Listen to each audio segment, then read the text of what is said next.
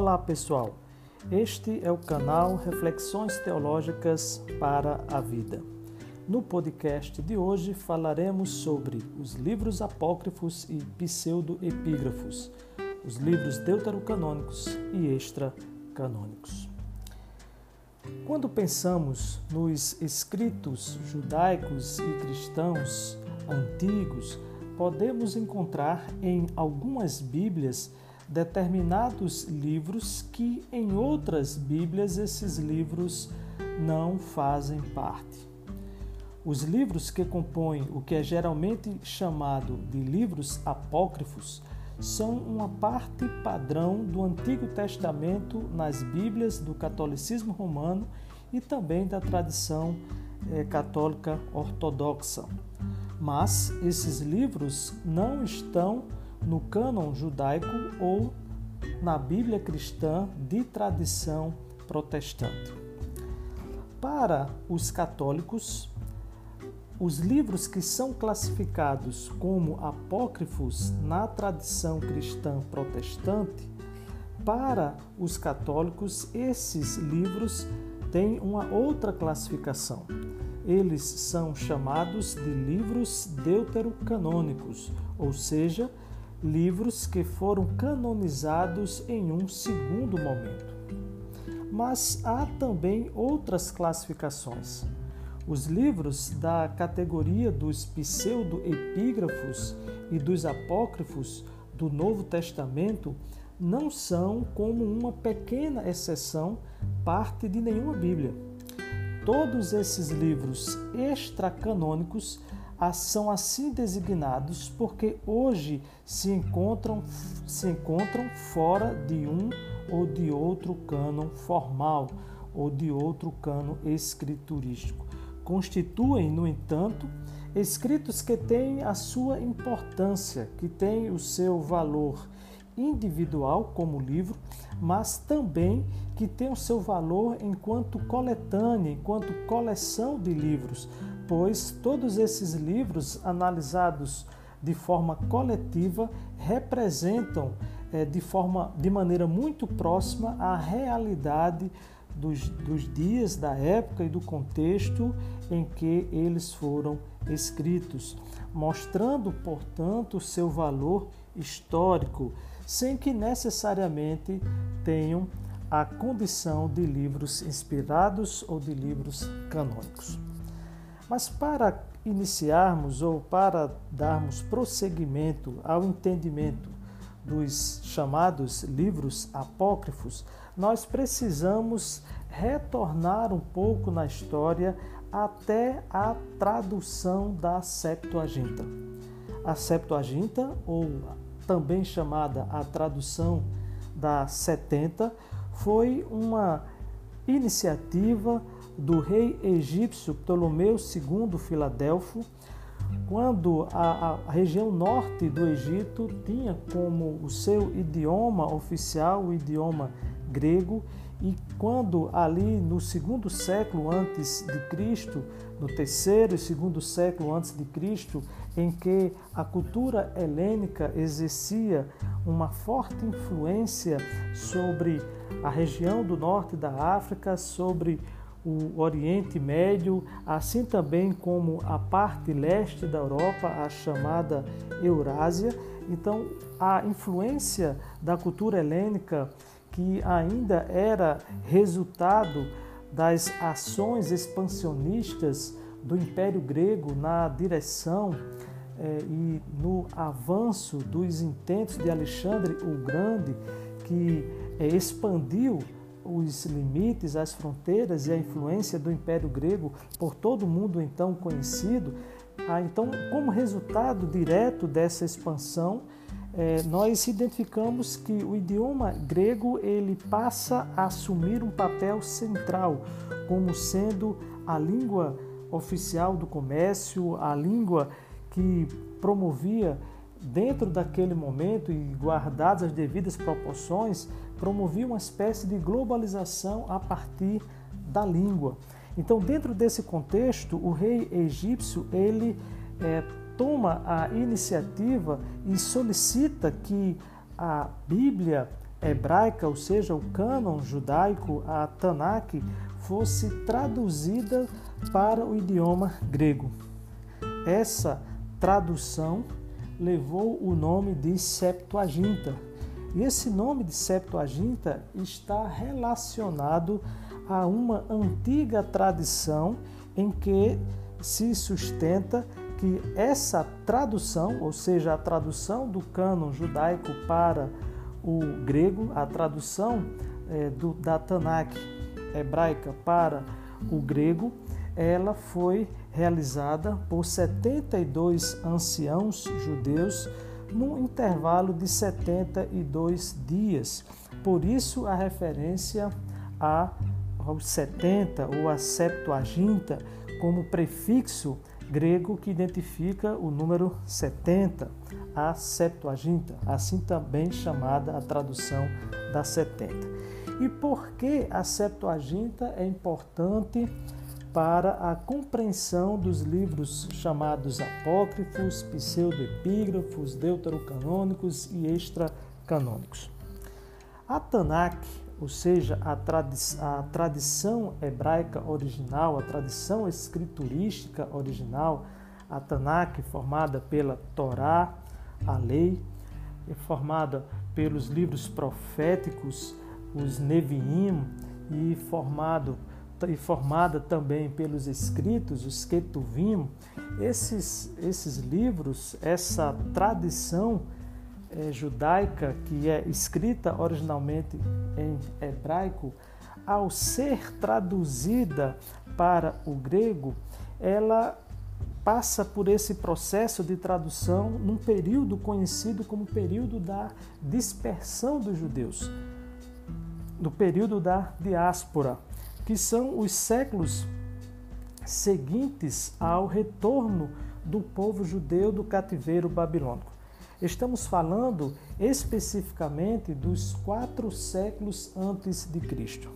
O povo judeu ele é disperso e aí por isso a palavra dispersão ou diáspora ele é disperso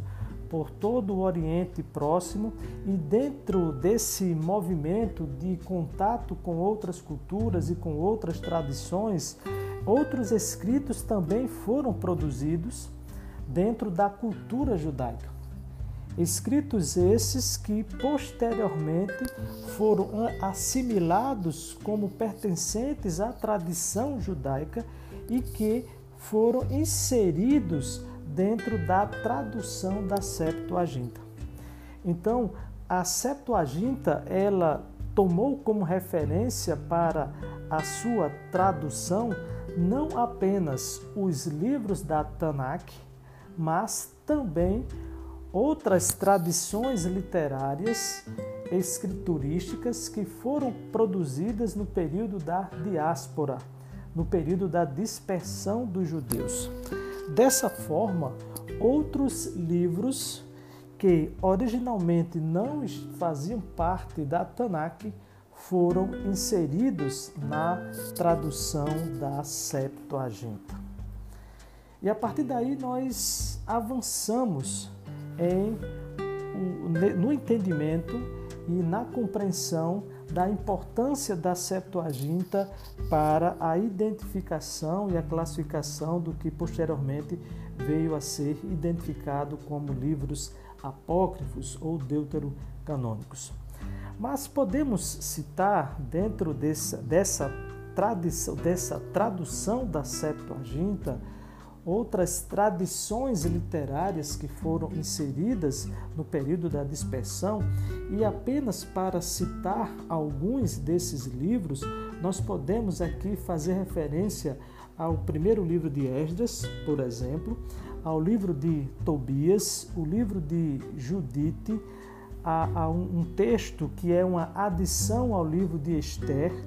um livro A Sabedoria de Salomão, o livro de Eclesiástico, que não é o livro de Eclesiastes, mas o livro do Eclesiástico, o livro de Baruch, a carta de Jeremias, o livro chamado Cântico dos Três, Susana e os Anciãos, Bel e a Serpente, a oração de Manassés e primeiro e segundo Macabeus. esses 14 livros que são identificados como os livros extracanônicos da Septuaginta, eles passaram a fazer parte dessa nova tradução que representa agora não apenas a tradição judaica mais antiga e original, a Tanakh, mas também, como já mencionamos, outras tradições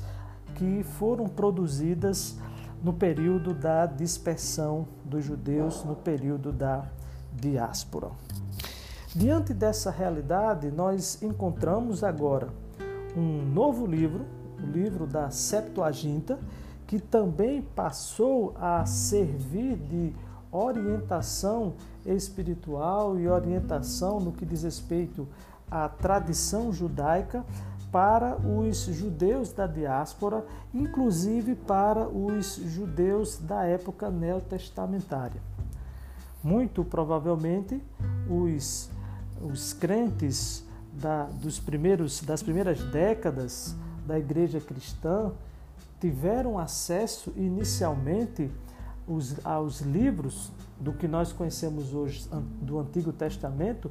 por meio da Septuaginta e não necessariamente por meio do texto hebraico, pois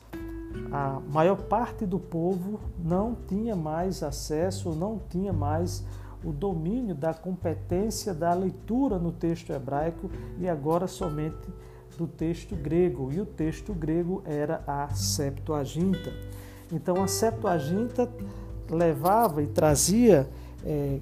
dentro do seu texto não apenas os livros que compõem a tradição mais antiga do judaísmo, a Tanakh, mas agora também esses 14 livros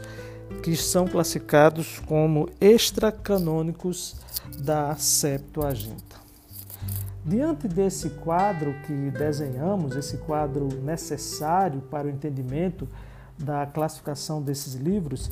nós agora damos um salto histórico e chegamos até o final do quarto século,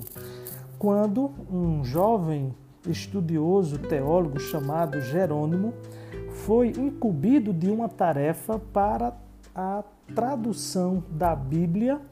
para o idioma latim. Na realidade, inicialmente era uma versão latina dos evangelhos e que posteriormente esse trabalho ele foi é, expandido para toda a Bíblia, para todo o texto sagrado. Nesse primeiro momento, Jerônimo não conhecia o idioma hebraico, ele apenas dominava o idioma grego. Por essa razão, ele foi traduzir a Bíblia é, no caso o Antigo Testamento, a partir da Septuaginta e não a partir da Tanakh, pois ele não tinha conhecimento, não tinha instrumentalidade do idioma hebraico. Com o passar do tempo e a partir de uma iniciativa pessoal, Jerônimo procurou se aprofundar, procurou adquirir um conhecimento mais específico sobre o idioma hebraico. E aí ele, ao conhecer melhor o idioma hebraico, passou agora a realizar a sua atividade de tradução da Bíblia para o latim, não a partir da referência da Septuaginta, do texto grego, mas agora a partir do seu idioma original, ou seja, o idioma hebraico. Diante dessa realidade, diante desse novo momento e dessa nova metodologia que Jerônimo assumiu para a tradução é, do texto sagrado para o latim, ele logo constatou que havia uma diferença estrutural entre o texto da Tanakh e o texto da Septuaginta. E ali ele pôde perceber o acréscimo de vários livros, no caso, esses 14 livros que mencionamos há pouco, no texto da Septuaginta, que originalmente não constava no texto da tradição judaica, no texto hebraico. Então, diante dessa realidade, ele consulta os seus superiores e coloca o quadro, é, coloca o contexto e a situação que estava diante dele, e o seu entendimento era que a, a referência primeira e primária que ele deveria seguir era os livros da tradição judaica, ou seja, da Tanakh. Mas havia um problema nisso tudo, porque a Tanakh, nesse contexto, já há mais de seis séculos, ela não era acessada pelo povo. O povo não conhecia mais a Tanakh pelas razões que nós já colocamos, ou seja, o povo não conhecia mais o hebraico. A língua agora conhecida e a língua é, do dia a dia das pessoas era o grego. Então, a, a, as, aqueles que incumbiram o Jerônimo, nessa tarefa da tradução da Bíblia, colocaram para ele a necessidade de que ele pudesse continuar o seu trabalho de tradução do texto para o latim a partir da tradição grega, ou seja, a partir da Septuaginta. Mas Jerônimo, como um, um jovem estudioso e agora é, instrumentalizado nas línguas originais, ele entendia que a melhor coisa a fazer, ou seja, o entendimento dele é que, do ponto de vista é, da fidelidade ao texto primário, a melhor opção era seguir o texto da Tanakh e não da Septuaginta. Mas como ele não podia contrariar a, os, a, os seus líderes, aqueles que o incumbiram dessa tarefa. Então ele prontamente fez a, a tradução a partir do texto hebraico da Tanakh e fez um destaque para os livros que foram é, acrescentados na tradição grega da tradução da Septuaginta. E a esses livros ele chamou de apócrifos. E aí tem um detalhe interessante. O primeiro deles é uma questão histórica, pois quem primeiro atribuiu ou quem primeiro usou o termo apócrifo para esses livros que nós conhecemos hoje, por exemplo, os livros que constam na Bíblia é, cristã de tradição católica, foi Jerônimo conhecido também como São Jerônimo. Só que na, no contexto em que ele usou esse termo, apócrifo é a palavra grega que significa oculto. Era como se aqueles textos estivessem é, na forma oculta inicialmente na tradição judaica e que foram posteriormente revelados no período da diáspora. Em outras palavras, o que nós estamos dizendo é que o termo apócrifo, como foi utilizado originalmente, não tinha o sentido de um texto espúrio, um texto falso, como muitas vezes é atribuído esse sentido nos dias atuais. Mas o texto ou a palavra apócrifo tem o seu sentido original da língua grega, que é um texto oculto. Então, assim é que esses livros eles são acrescentados na tradição latina da Bíblia chamada Vulgata, só que com esse destaque realizado por Jerônimo, por São Jerônimo.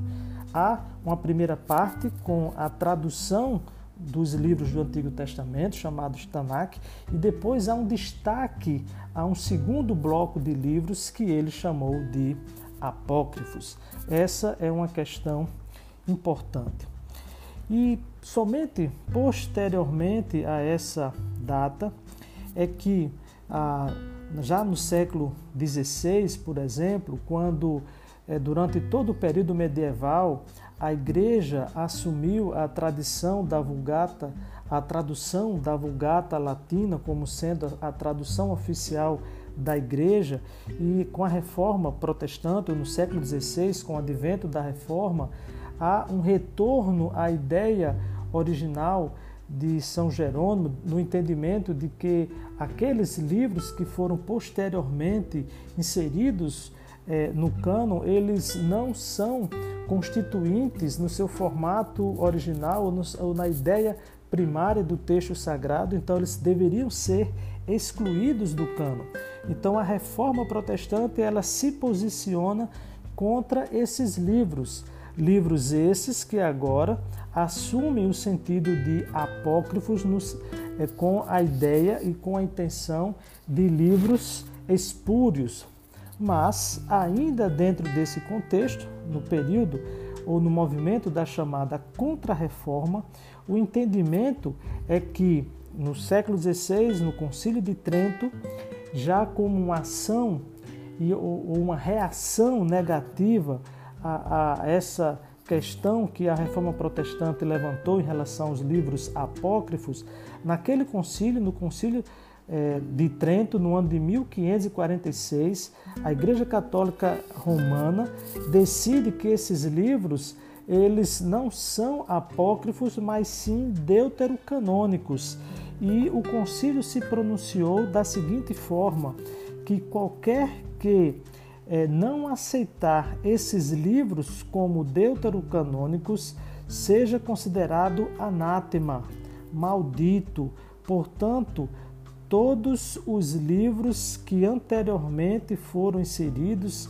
é, na Septuaginta e que também fizeram parte da primeira tradução da Vulgata Latina realizada por São Jerônimo foram confirmados como canônicos ou como deuterocanônicos. E qualquer pessoa que pensasse diferente ou que divergisse desse entendimento seria considerado anátema. A única exceção a esses livros foram os livros de 1 Esdras, 2 Esdras e a oração de Manassés. Esses livros eles foram excluídos e somente posteriormente é que há uma nova organização desses livros, chegando aos atuais sete livros como nós conhecemos hoje, ou seja, os livros de tradição católica, de tradição cristã católica. Mas dentro desse conjunto há também aqueles que são considerados os livros pseudoepígrafos. Nós falamos até então da classificação em relação aos livros apócrifos e que posteriormente foram também classificados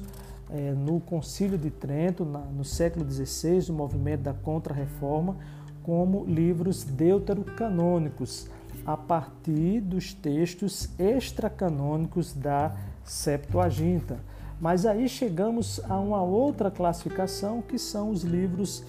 pseudoepígrafos. Esses livros, ao contrário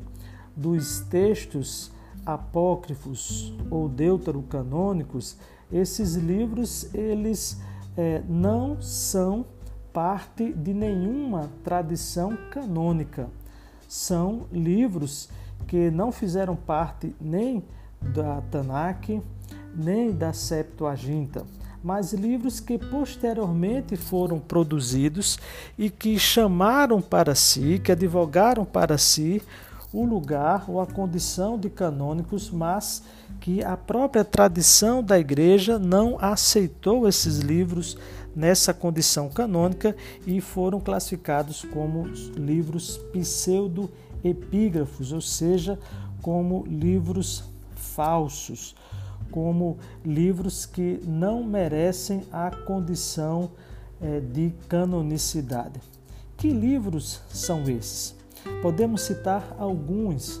O livro dos Salmos de Salomão, e aqui não são os Salmos de Salomão que constam no livro dos Salmos, é um outro livro à parte chamado de Salmos de Salomão. São 18 salmos que seguem de perto um modelo canônico que foram compostos, compostos provavelmente no, no século I a.C., na Palestina, mas esses é, salmos não representam a ideia original do livro dos salmos, que consta tanto na Tanakh como também na é, tradição cristã católica e protestante do Antigo Testamento.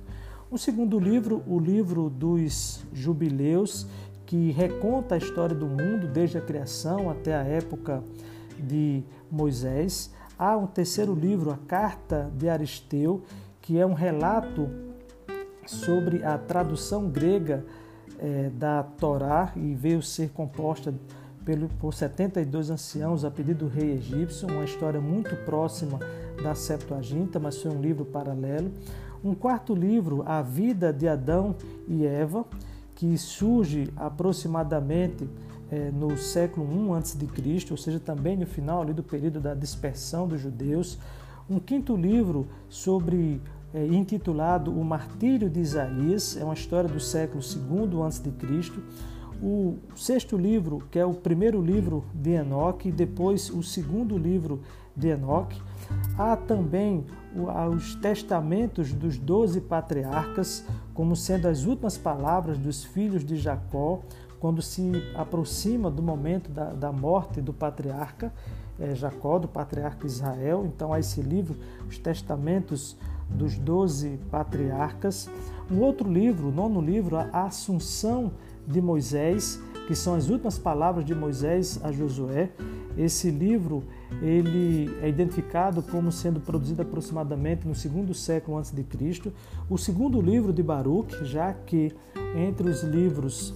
é, extracanônicos ou os chamados os extras, extracanônicos da Septuaginta e que posteriormente foram classificados por é,